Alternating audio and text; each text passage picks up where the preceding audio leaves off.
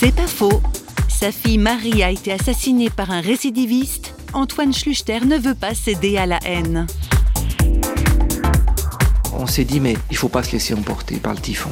Et répondre à cet acte atroce par la haine, ce qui est le plus spontané, c'était se laisser prendre dans l'engrenage. Moi, je me suis dit très vite, il y a un processus meurtrier qu'on risque de continuer à alimenter. C'est-à-dire soit par la haine vis-à-vis du meurtrier, soit par la colère vis-à-vis des autorités parce que ça n'aurait jamais dû se passer comme ça et elles le savent très bien, soit parce qu'il y a un troisième élément, c'est la culpabilité.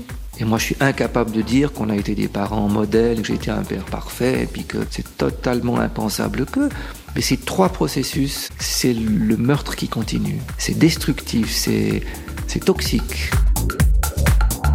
C'est pas faux, vous a été proposé par Parole.fm.